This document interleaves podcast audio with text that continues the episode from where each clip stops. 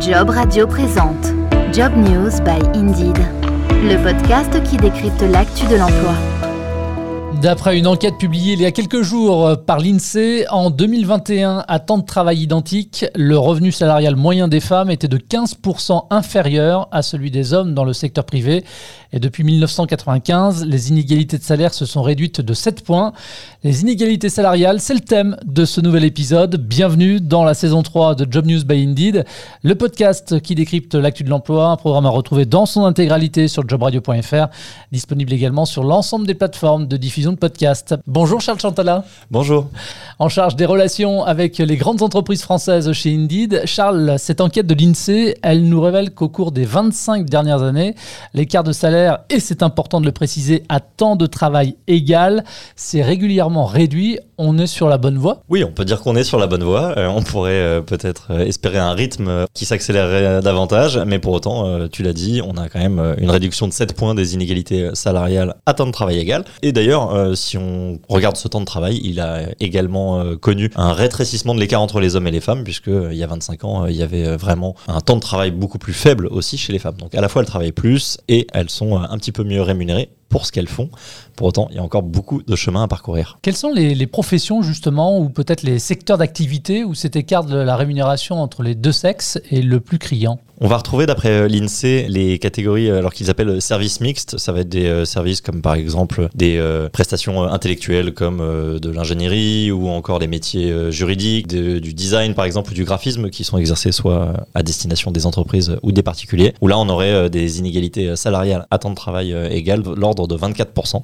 Donc vraiment énorme. Ou dans le commerce on retrouve quand même 17% d'inégalités salariales entre les hommes et les femmes. À l'inverse, peut-être une catégorie plutôt bonne élève serait l'industrie où il n'y a que si je puis dire, 12% d'écart entre les salaires des hommes et des femmes à temps de travail égal. Est-ce que les inégalités entre hommes et femmes diminuent ou vont augmenter avec l'âge? Là, très nettement, on assiste à une, explosion de l'inégalité avec l'âge. Très souvent, on constate que, en réalité, en début de carrière, l'écart de salaire est assez faible. Hein. Euh, je crois qu'avant 25 ans, c'est de l'ordre de 3 ou 4% Donc, on est presque à parité quand on démarre notre carrière. Et puis, petit à petit, souvent, euh, à l'occasion de l'arrivée euh, d'un enfant, on voit l'écart se creuser pour arriver finalement bien au-delà de la moyenne donc de 15% mais arriver à des 20-25% en fin de carrière les interruptions de carrière, en fait, ça fait pas bon ménage avec la rémunération. Des accélérateurs d'inégalité. Alors, à l'occasion de la dernière édition de la Journée internationale du droit des femmes, Indeed en a profité pour partager les conclusions d'une étude menée avec Opinionway à la fin de l'année dernière et qui interrogeait justement les salariés et employeurs sur l'évolution et leur perception de l'inégalité homme-femme en matière de rémunération.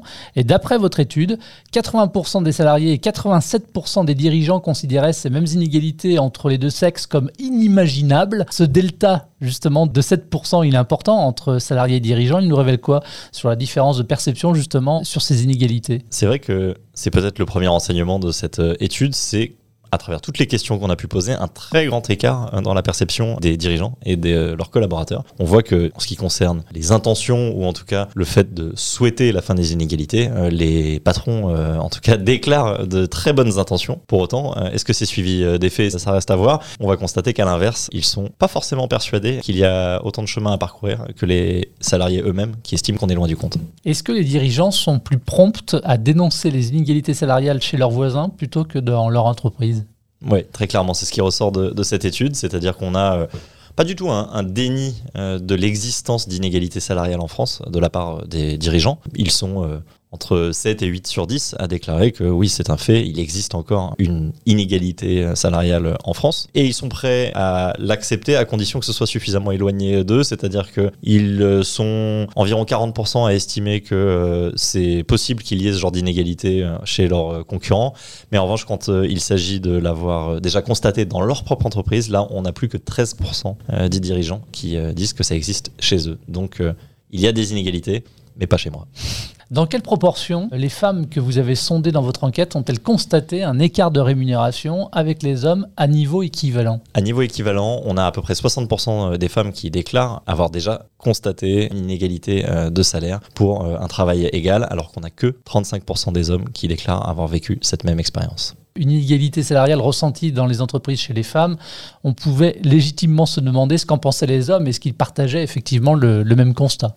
Alors, les hommes euh, sont d'accord en quelque sorte avec ce constat qu'il y a une inégalité à l'égard des femmes. Ils le constatent euh, également, euh, donc dans une moindre proportion, parce que je pense que ne l'ayant pas vécu dans leur chair en quelque sorte, ils y sont peut-être un petit peu moins attentifs. Nous y sommes moins attentifs. En revanche, quand on leur demande même pour leur propre salaire, encore une fois, quel est ce, ce ressenti, leur niveau de satisfaction à l'égard de leur salaire, il n'est pas anodin que les hommes déclarent beaucoup moins souvent avoir le sentiment d'être trop peu payés. Si on cherche des explications à cet écart euh, de salaire entre les deux sexes, quelles sont celles finalement qui sont mises en avant par les personnes sondées?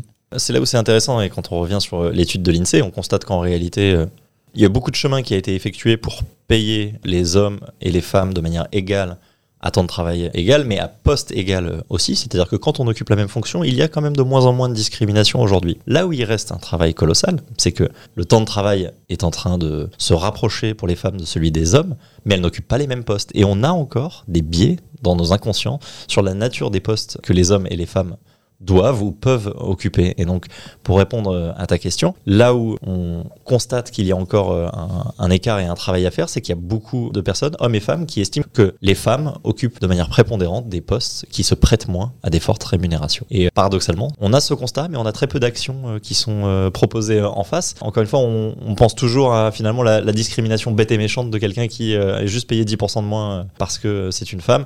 La réalité, c'est que c'est un petit peu plus subtil. C'est plutôt la nature des postes maintenant occupés et donc notre manière de penser le genre dès la plus tendre enfance qui influe et crée cette inégalité dans le temps. Et est-ce que les femmes euh, ont le sentiment, euh, on parle toujours de perception bien sûr, hein, mais que dans leur entreprise, les hommes seraient privilégiés en termes d'évolution de carrière? Oui, tout à fait. Clairement, euh, on a plus de 6 femmes sur 10 qui déclarent qu'elles estiment que les hommes sont privilégiés, que ce soit en termes d'évolution de carrière et donc d'évolution salariale. Et puisqu'on parle d'évolution de carrière, si on parle de poste à responsabilité euh, maintenant, quelle perception ont les salariés sur la représentativité des femmes dans les métiers notamment de, direction? Bah, Le ressenti des collaborateurs est fondé sur la question de l'évolution, c'est-à-dire qu'on quand même on constate un certain progrès. Pour autant, il y a un certain biais, c'est-à-dire qu'on a tendance euh, malgré tout à surestimer le pourcentage de femmes qui sont à des postes de direction. La réalité est en, général bien moins, bien moins rose que cette perception. Donc euh, autant on a vu de grands progrès dans les très grandes entreprises, où euh, la loi est venue imposer notamment davantage de femmes dans les conseils d'administration, par exemple, autant dans le gros du tissu économique français, c'est-à-dire des PME et des TPE, on retrouve encore euh, au niveau de la direction une inégalité criante. Du point de vue des dirigeants, on s'intéressera après aux salariés, quelles devraient être les mesures à mettre en place pour lutter efficacement contre les inégalités salariales? Si l'on écoute les dirigeants, il y a trois mesures qui ressortent qui permettraient selon eux de réduire les inégalités salariales. La première, ce serait d'harmoniser les salaires, donc euh, de mettre au clair une grille pour chaque poste, très transparente, qui euh, permettrait d'aligner euh, tous les salaires sur des critères euh, objectifs.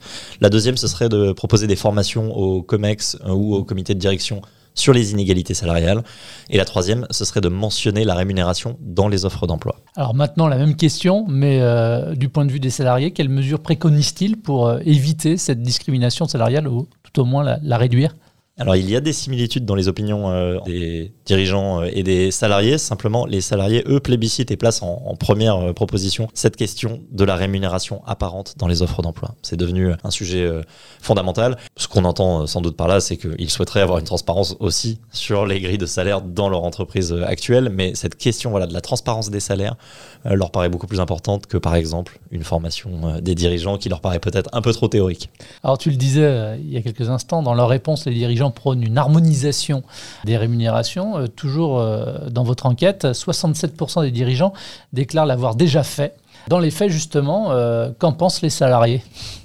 alors là encore, c'est vrai qu'il y a un gros décalage entre l'opinion, je dirais, des, dirigeants et des salariés. On a des salariés qui n'ont pas ce ressenti, disons que le travail a été fait fondamentalement pour aligner les salaires. Peut-être le seul bémol que je mettrais à cela, c'est que malgré tout, c'est un des domaines où il y a eu le plus d'efforts, c'est-à-dire on constate quand même de moins en moins de discrimination à poste égal. Et donc, c'est assez révélateur que et les dirigeants et les salariés se focalisent peut-être trop maintenant, on peut le dire. Alors, on se focalisera jamais assez sur cette transparence des salaires, mais malgré tout, on peut espérer que ce sujet-là de payer différemment des gens à poste égal va finir par disparaître dans les prochaines années et qu'il va falloir commencer à se poser des questions qui n'apparaissent dans aucune des propositions qu'on a évoquées juste avant, hein, de plutôt de s'intéresser à la nature des postes que l'on propose euh, aux femmes plutôt que de s'intéresser aux inégalités de salaire en tant que telles ou à la grille de salaire qui, en général, on l'espère maintenant, est devenue quand même beaucoup plus harmonisé et beaucoup moins injuste. Et plus globalement, de manière générale, que pensent les salariés de leur salaire et les patrons euh, des salaires de leurs collaborateurs?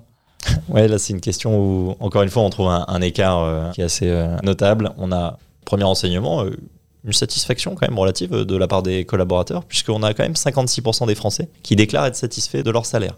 Alors, ça reste le critère principal pour choisir un nouveau job. Hein. Sur Indeed, les offres d'emploi qui, justement, sont transparentes en termes de salaire potentiellement proposés sont beaucoup plus populaires que les offres d'emploi qui ne le sont pas. Et euh, on voit bien que avec la localisation géographique et euh, la nature du poste ou maintenant le, sens dans ce travail, c'est quand même le premier critère de choix. Là où c'est intéressant, c'est que on a des dirigeants qui, euh, eux, surestiment quand même très nettement la satisfaction de leurs collaborateurs à l'égard de la rémunération, puisque leur réponse positive en termes de satisfaction des salariés à l'égard de leur rémunération, d'après les dirigeants, est de 72% au lieu de 56%. On voit encore le, delta, la différence de, perception, encore une fois, selon qu'on est euh, dirigeant ou salarié. Tous les ans, les entreprises qui comptent plus de 50 collaborateurs en France sont dans l'obligation de publier la note qu'elles ont obtenue pour l'index d'égalité professionnelle. C'est un index qui permet euh, aux entreprises d'évaluer tout simplement l'égalité de rémunération entre les deux sexes. Il s'agit d'un index sur 100 points et composé euh, de 4 à 5 indicateurs selon que l'entreprise a moins ou plus de 250 salariés. Et il prend donc en compte l'écart de rémunération femmes-hommes, l'écart de répartition des augmentations individuelles, l'écart de répartition des promotions, ça c'est uniquement dans les entreprises de plus de 250 salariés, le nombre de salariés augmentés à leur retour de congé maternité, la parité parmi les 10 plus hautes rémunérations. Et depuis l'année dernière, en cas d'index inférieur à 85 points, les entreprises doivent fixer et publier des objectifs de progression de chacun des indicateurs. Et en cas d'index inférieur à 75 points, les entreprises doivent publier leurs mesures de correction et de rattrapage. Indeed, c'est combien de collaborateurs en France? Indeed, c'est actuellement à peu près 130 collaborateurs en France.